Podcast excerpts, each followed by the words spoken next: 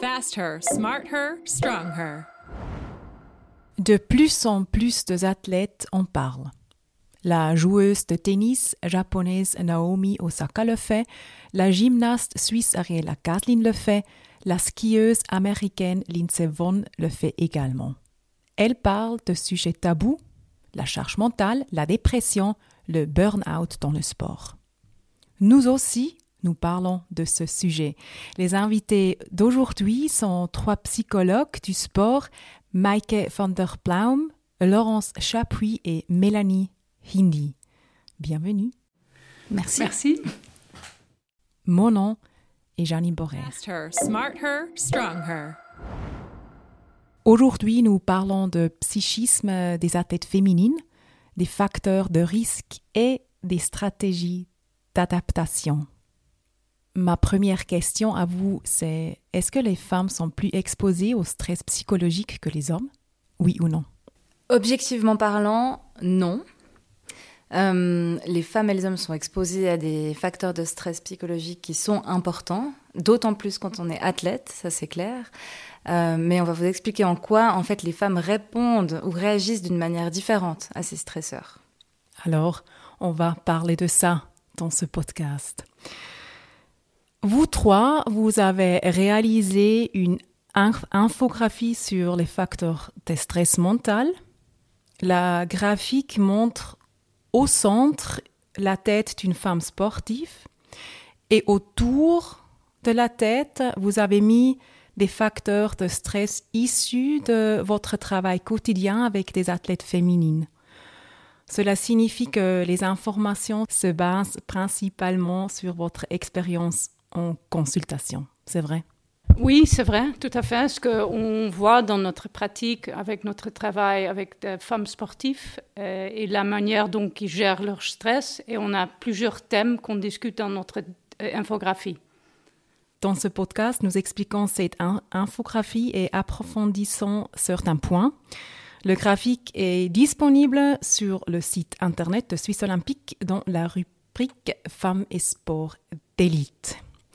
Alors, commençons par le premier point sur cette infographie euh, qui peut engendrer du stress.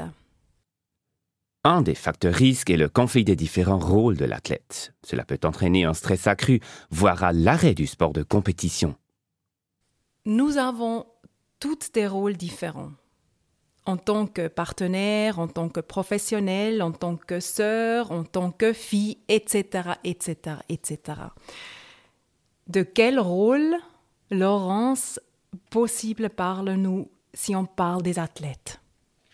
Les athlètes peuvent être euh, à la fois, euh, si elles sont jeunes, des étudiantes et sportives, et puis elles doivent s'engager, on va dire, euh, à 100% dans l'ensemble de, ces rôles, mais elles peuvent aussi être des mamans et sportives ou des femmes d'affaires sportives si elles travaillent à côté. Donc ces différents rôles, ce qui est difficile, c'est de passer de l'un à l'autre sans arrêt et de s'investir le mieux possible dans chacun de ces rôles, ce qui demande beaucoup d'énergie psychique euh, pour euh, répondre à l'ensemble de ces sollicitations.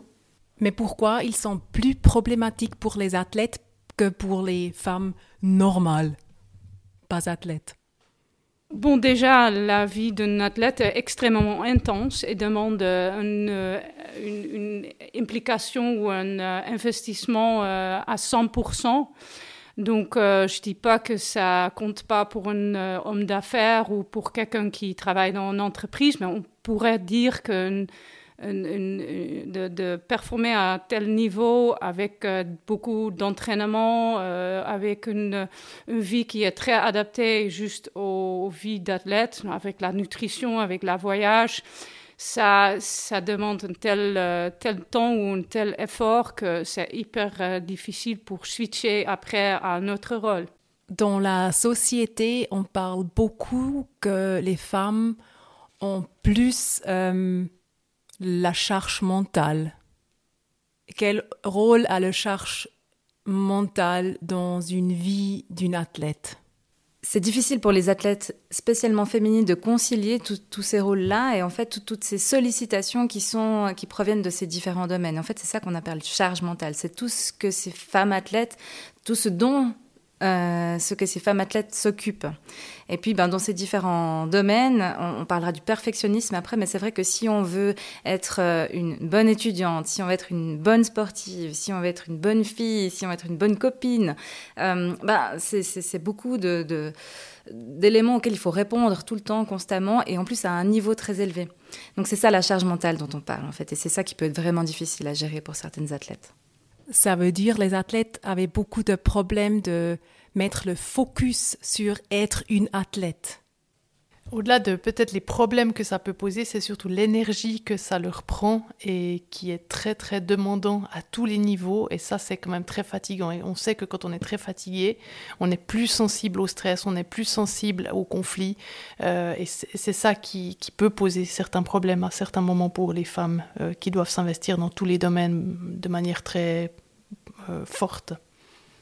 Vous travaillez avec les athlètes, est-ce que vous avez des exemples euh, de la pratique qui, qui montre ça, ces, problèmes avec les rôles alors, je pense un exemple que on voit tous dans notre pratique, ce sont des jeunes, des jeunes étudiants qui essayent de concilier une carrière en tant qu'athlète athlète de haut niveau et euh, de, de, de, suivre des études.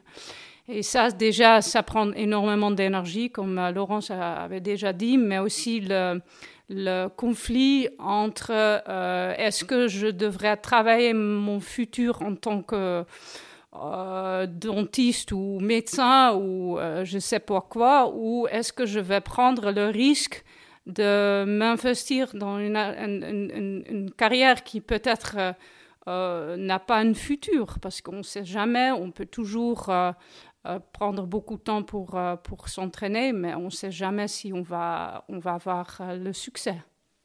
Oui, puisqu'on voit aussi parfois dans ces carrières, c'est que non seulement c'est difficile de concilier une vie sportive avec une vie scolaire, mais c'est aussi difficile de concilier ça avec une vie sociale. Et ces athlètes, alors pas seulement les filles, hein, mais parfois sont, sont, confrontés à des choix et à des décisions à prendre. Et puis c'est vrai que si on ne peut pas euh, être à toutes les fêtes de famille, euh, être à tous les anniversaires des copains parce qu'on a des matchs, parce qu'on a des entraînements, parce qu'on a des, des camps d'entraînement, euh, bah, des fois ça peut être difficile à vivre, surtout dans des périodes un peu charnières comme, comme l'adolescence ou l'entrée dans l'âge adulte. Si une athlète vient chez vous avec ce problème, qu'est-ce que vous conseillez?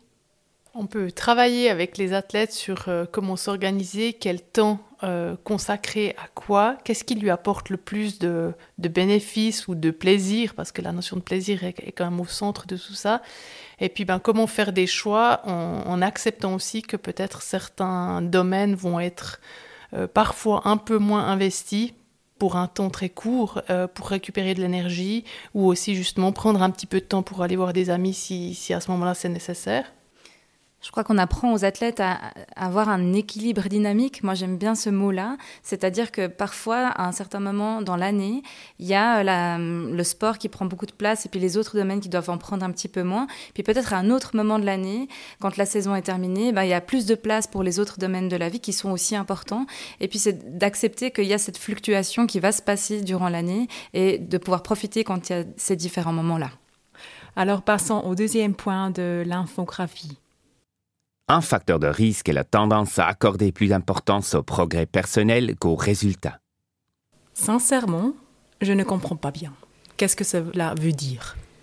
Ça veut dire en fait, alors les études montrent c'est clair que c'est pas une généralité pour toutes les athlètes, évidemment. Puis plus on arrive dans le monde de l'élite, moins c'est vrai, disons, parce qu'il y a certaines étapes qui sont certainement déjà passées.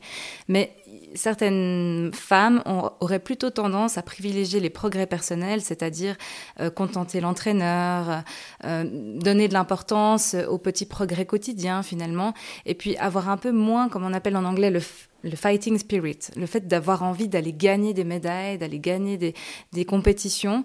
Et puis, ben, c'est très important hein, d'avoir ces, objectifs qu'on appelle des objectifs de tâche ou de maîtrise, donc d'être vraiment dans l'action, puis de valoriser l'action en elle-même sans penser aux résultats. C'est un, bon moteur, disons, de la, motivation. Euh, mais si on n'a que ça, et qu'on ne se focalise pas sur d'autres objectifs qui sont plus de résultats, eh bien, on va faire du sport à un niveau amateur. Et ce sera très bien. C'est ça le killer instinct. C'est exactement ça, le killer instinct. Peut-être que Mike pourra nous en dire un petit peu plus après. Euh, mais c'est vrai que parfois, on voit qu'il manque ça un petit peu pour certaines euh, athlètes. ce qui fait que ben, c'est un risque pour la carrière professionnelle, ou la carrière en tout cas d'athlète d'élite, parce qu'on a aussi besoin de ce killer instinct. La sprinteuse Ayla Del Ponte, elle a dit Moi, j'étais trop gentille. Voilà, c'est ce qu'on voit aussi dans notre pratique. Euh, beaucoup de femmes ont l'envie d'être gentilles il manque un petit peu euh, ou parfois trop de compétitivité et d'avoir cette killer instinct, d'avoir cette envie de vraiment aller jusqu'au bout. Et euh, on pense que c'est un facteur qui est donné par la culture, par la culture peut-être suisse, mais aussi dans notre culture aux sociétés euh, western culture, que les femmes doivent être gentilles, tranquilles. et voilà, ils sont bien sûr aussi assez fragiles en tant que parents. Dit vite, euh, fais attention parce que tu vas te faire mal. Donc c'est tout construit dans notre, euh, pas dans notre DNA, plutôt dans notre système. Je rajouterais encore que les, petites filles apprennent euh, souvent à l'école avec des bonnes élèves, à bien écouter ce que demande l'enseignant, le, professeur, et elles gardent un peu ça aussi dans le monde du sport, où elles veulent effectivement soigner les détails, ce qui est, ce qui est bien, mais il faut le faire en ayant une bonne balance avec euh, l'envie de gagner et d'être meilleure que la jeune fille d'à côté, ou d'être sélectionnée. Donc on aimerait que les filles puissent entendre et travailler euh, ces deux points, cette bonne balance entre être une bonne élève qui soigne les détails et être celle qui veut gagner. Et pas avoir peur d'intimider ton adversaire. On peut apprendre ça, d'être un petit peu méchant. Et en fait, ça, dépend qu'est-ce qu'on met derrière le mot méchant. C'est ça qu'on va travailler en fait avec les athlètes et qu'on essaie de leur apprendre, c'est que on n'est pas forcément méchant si on bat celui ou celle d'à côté. Euh, mais ça fait partie du rôle justement d'athlète de, de, pouvoir travailler avec ces, règles du jeu finalement. Et ça ne nous rend pas méchants de battre quelqu'un, mais c'est juste qu'à ce moment-là, on doit aussi se donner l'autorisation de, de pouvoir être meilleur. Est-ce que vous avez un exemple de votre pratique? Peut-être pas un exemple très explicite, mais ce qu'on fait parfois si on travaille dans le terrain, on confronte l'athlète avec son propre comportement. Donc, elle, elle a elle a l'impression qu'elle est assez compétitive ou intimidante euh, euh, vers les autres, mais quand ils sont confrontés avec leur, par exemple, une joueuse de tennis, quand elle est confrontée avec son propre body language, elle voit qu'elle n'a pas du tout euh, le même comportement, si vous voulez, agressif ou compétitif ou attacking mindset que son adversaire. On voit ça sur une vidéo, par exemple. Le troisième point concerne le perfectionnisme. La course à ou bien la recherche de perfection est aussi un facteur de risque et les sources de stress et d'anxiété. Comment le perfectionnisme se manifeste-t-il? Alors, le perfectionnisme, c'est vraiment l'envie de faire parfaitement bien, de soigner tous les détails, ce qui est évidemment absolument nécessaire dans le cadre du sport, mais euh, on peut avoir un perfectionnisme qui est dysfonctionnel, qui est trop, euh, qui va mettre l'athlète en situation euh, délicate où elle se sent mal, où elle a l'impression d'avoir mal fait les choses, d'avoir jamais fait assez bien. Ça, c'est problématique. Par contre, le perfectionnisme fonctionnel, celui qui est bon, il est très utile pour effectivement être, être efficace et d'avoir soigné tout ce qui était nécessaire pour une bonne performance. En fait, euh, le perfectionnisme dysfonctionnel, il peut amener l'athlète à faire trop, à dépenser beaucoup d'énergie pour des choses qui sont peut-être pas complètement toujours efficaces ou utiles pour la performance. Donc euh, voilà, on invite vraiment les, athlètes à se demander est-ce que, est que ça me fait dépenser de l'énergie dans le vent? Est-ce que ça m'épuise? Est-ce que je, me mets des objectifs qui sont trop élevés aussi tout le temps, ce qui fait que je suis déçue constamment de moi? Euh, et, et, voilà, donc de travailler sur la partie fonctionnelle de ce perfectionnisme, celui qui nous permet d'avancer, de nous améliorer constamment, mais de pouvoir aussi repérer ces moments où en fait c'est trop et où ça me submerge. Qu'est-ce qu'on peut faire contre ce perfectionnisme? Déjà, ce qu'on travaille dans notre pratique, c'est qu'on demande le client de devenir plus consciente de ce qu'elle pense. Donc chaque fois, quand elle, par exemple, je donne juste un exemple, chaque fois après un entraînement, tu peux faire une petite évaluation avec toi-même, avec quelques questions fixes. Comment ça s'est passé? Qu'est-ce que j'ai bien fait? Qu'est-ce que je vais faire autrement demain? Pour changer ce mindset qui, on, s'appelle ça fixed mindset, growth mindset, pour transformer ce fixed mindset dans un growth mindset où on apprend structurellement de, de penser, être un petit peu plus optimiste en fait, et moins critique ou critique dans un bon sens. Est-ce que vous pouvez expliquer un petit peu le fixed mindset et le growth mindset? En fait, euh, il y avait en recherche d'une euh, euh, psychologue très connue en Amérique, Carol Dweck. Je pense qu'elle avait découvert que si on stimule l'enfant de, de, son effort plutôt que le résultat ou le fait qu'il pense déjà qu'il est très intelligent. Après, euh, il voit que ses résultats, par exemple sur un test de mathématiques, est beaucoup plus élevé et, euh, aussi beaucoup plus de progrès dans le temps. Donc, il avait deux groupes où ils disent oui, tu as très bien fait. L'autre groupe, ils ont stimulé le fait qu'ils sont très intelligents. Ceux qui sont stimulés pour le progrès, euh, il, euh, il, montre des résultats beaucoup plus euh, élevés ou mieux. Voilà. Donc, on peut tirer beaucoup de leçons de ça. On peut dire qu'en fait, si on essaie toujours de, voir ce qui, est peut potentiellement mieux faire, ça aide à progresser beaucoup plus vite. Peut-être que ce qui peut aider les athlètes dans la lutte contre le perfectionnisme dysfonctionnel, c'est aussi de, ben, d'admettre qu'on peut faire des erreurs et puis qu'en fait l'apprentissage euh, est fait d'erreurs, d'essais d'erreurs. Si on ne se donne pas le droit de faire des erreurs, on n'apprend pas. Donc c'est vraiment ces autorisations qu'on appelle en psychologie les autorisations personnelles, euh, se donner le, droit que ce soit pas toujours à 100%, parce qu'on peut pas tout le temps être à 100%. Même si ce perfectionnisme ou cette petite voix critique dans notre tête nous dit qu'on devrait tout le temps, toujours être à 100%, ben non, on est des humains, et puis ben parfois, parfois 80% ça suffit. Puis moi, je rajouterais que je, fais travailler les jeunes, alors jeunes filles, je le fais aussi parfois avec les garçons, mais sur euh, si tu fais une erreur, quel est le risque pour toi? Qu'est-ce qui va t'arriver? Euh, Donc je les fais réfléchir toujours à quelque chose de plus dangereux encore, donc je les fais descendre dans le risque, et que finalement ces personnes peuvent se rendre compte que le risque il est très modéré. C'est pas c'est pas très dangereux de faire des erreurs. Il va pas m'arriver quelque chose qui va impacter euh, ma carrière ou même impacter euh, mon apprentissage. Et ça c'est important de leur faire prendre conscience de ça, parce que l'évaluation du risque souvent il est il est hum, beaucoup trop grand, et donc on les fait descendre de plus en plus pour se rendre compte que c'est pas si grave que ça. Ce que je fais aussi parfois avec certains athlètes, c'est de leur demander euh, de prendre modèle sur, un, sur une star de leur sport ou d'un sport euh, différent, et puis de leur demander de faire des petites recherches sur leur, euh, leur parcours. Parce que souvent, la croyance, c'est ils sont arrivés au top niveau et puis ils ont fait tout d'une traite, ils ont tout bien réussi. Et en fait, on se rend compte souvent que c'est absolument pas le cas. Justement, il y a eu des erreurs, il y a eu des milliers de fois des erreurs. Et c'est comme ça que ces personnes-là sont arrivées à ce niveau-là. Donc, s'inspirer de modèles comme ça, je pense que c'est vraiment aussi important. Voici un autre point que j'aimerais aborder. La haute sensibilité par rapport aux opinions des autres peut être un facteur de risque.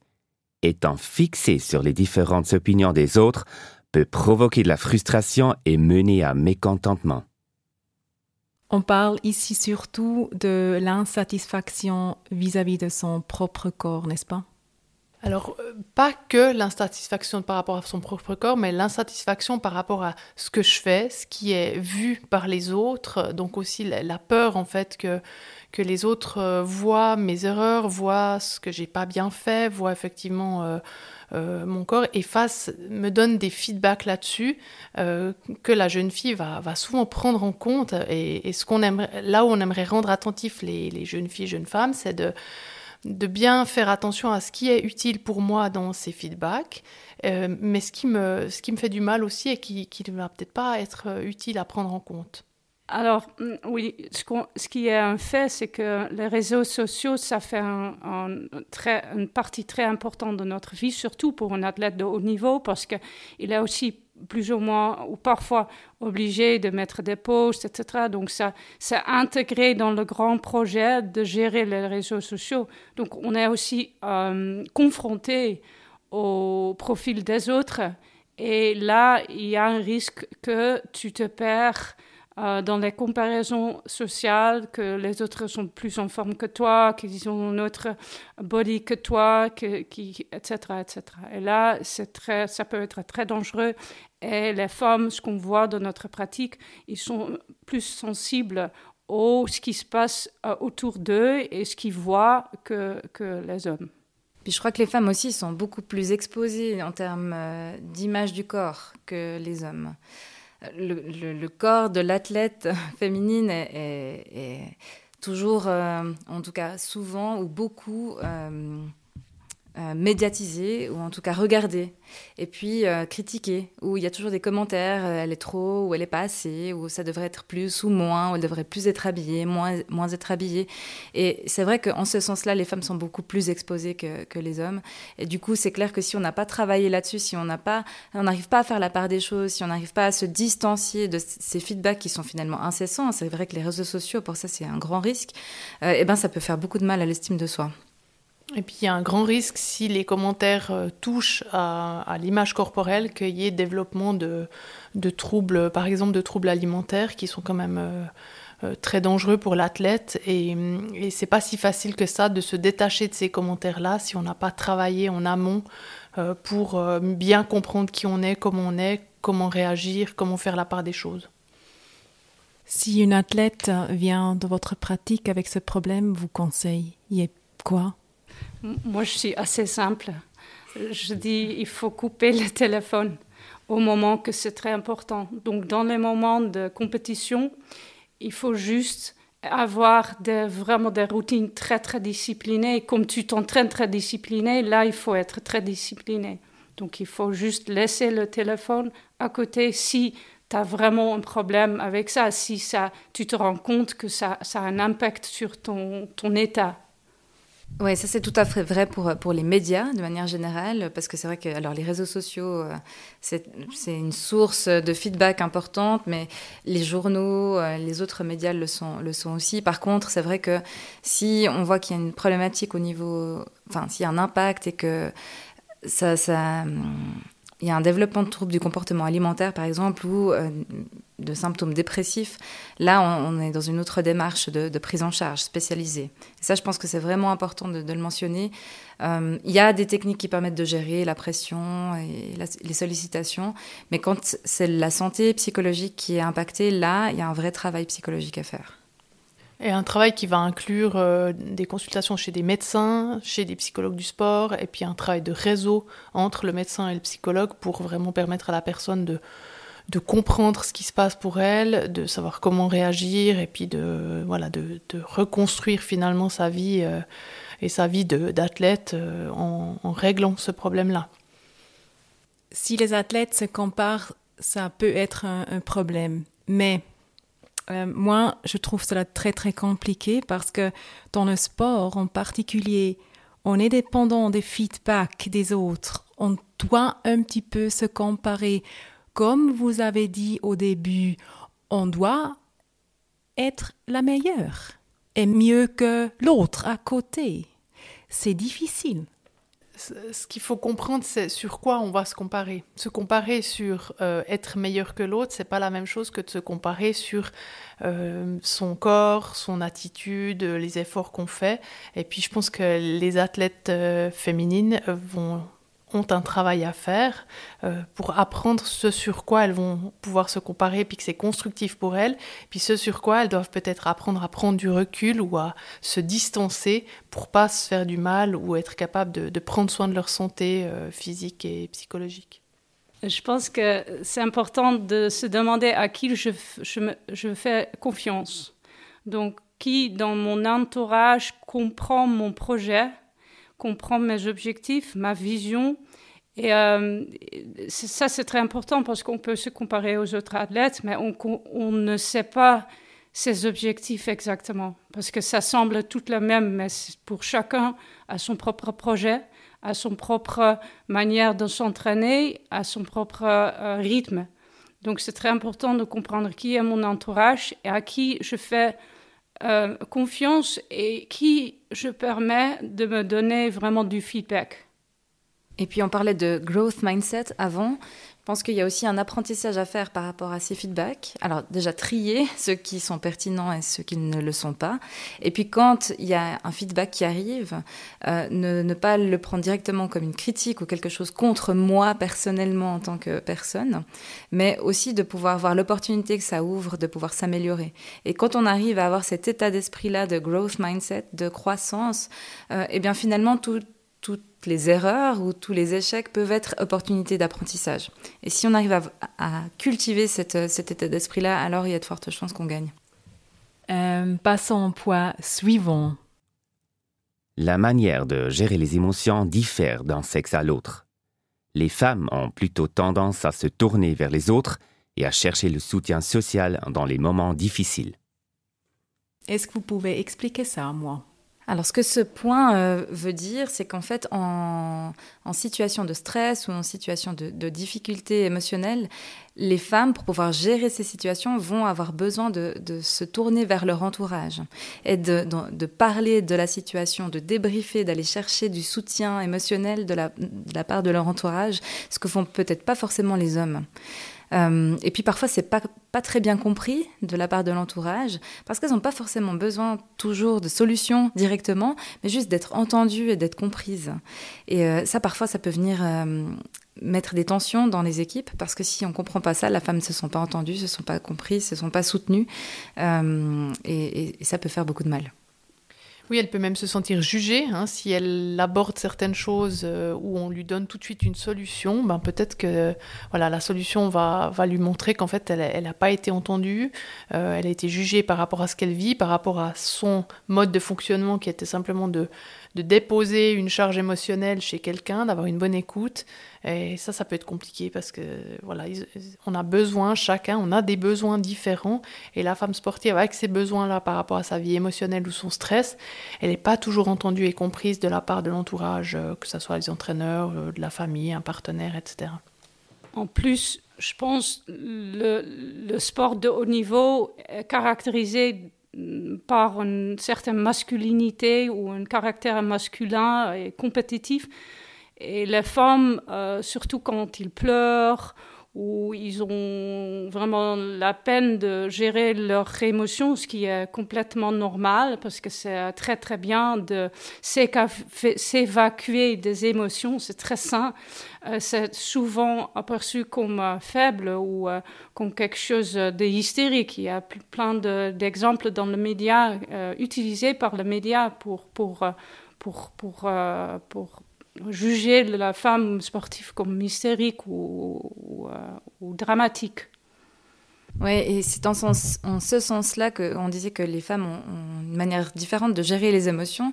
Et c'est vrai que peut-être dans notre socialisation, euh, on a plus appris, ou plus c'était autorisé que les garçons à exprimer nos émotions, à pleurer, à, en parler, enfin à les, montrer en fait. Alors qu'aux garçons, on leur dit mais si tu veux être un petit garçon fort, tu dois pas pleurer, etc. Tout ça, c'est des messages qu'on trimballe finalement aussi à l'âge adulte.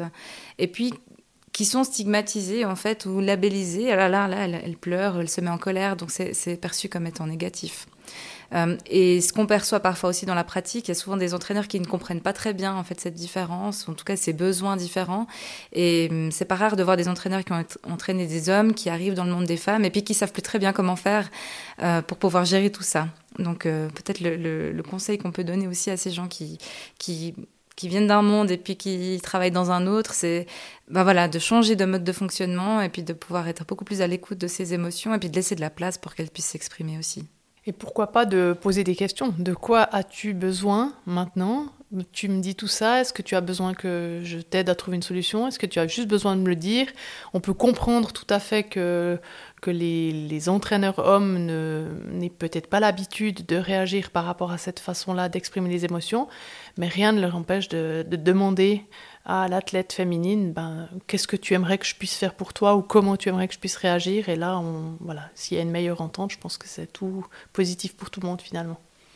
J'ai entendu le conseil en l'entourage et les conseils pour les athlètes, c'est comment? Oui, oui. Euh, J'allais y venir du coup. En effet, euh, il y a un travail aussi de conscientisation des émotions. Déjà de se demander quelles sont les émotions qui sont présentes, de pouvoir mettre des mots pour pouvoir les exprimer en fait à l'entourage aussi. Ça, c'est vraiment très important parce que si on ne sait pas ce qui se passe à l'intérieur de nous, on a, du mal à le transmettre et puis les autres vont avoir du mal à le comprendre.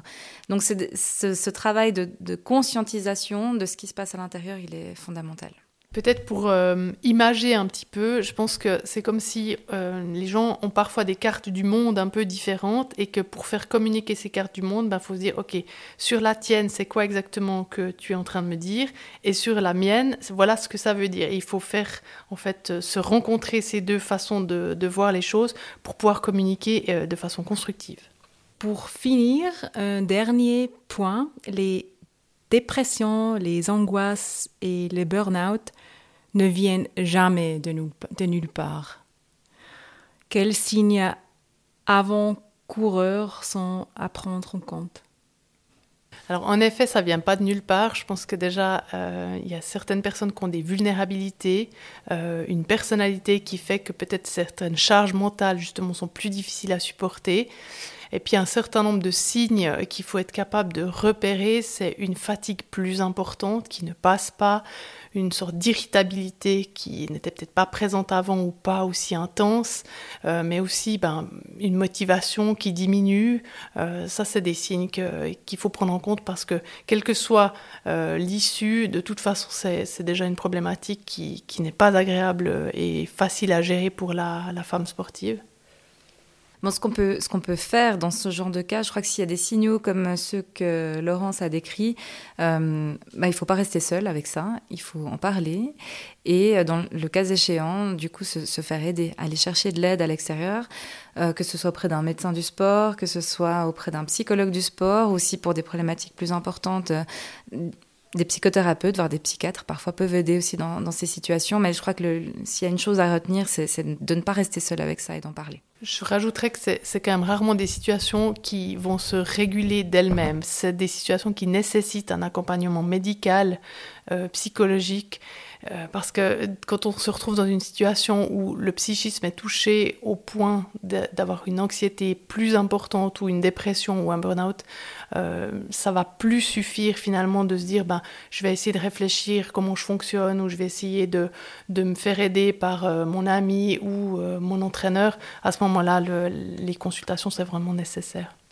On est à la fin. Est-ce que vous avez quelque chose à ajouter, quelque chose à dire, quelque chose qui est très important pour savoir?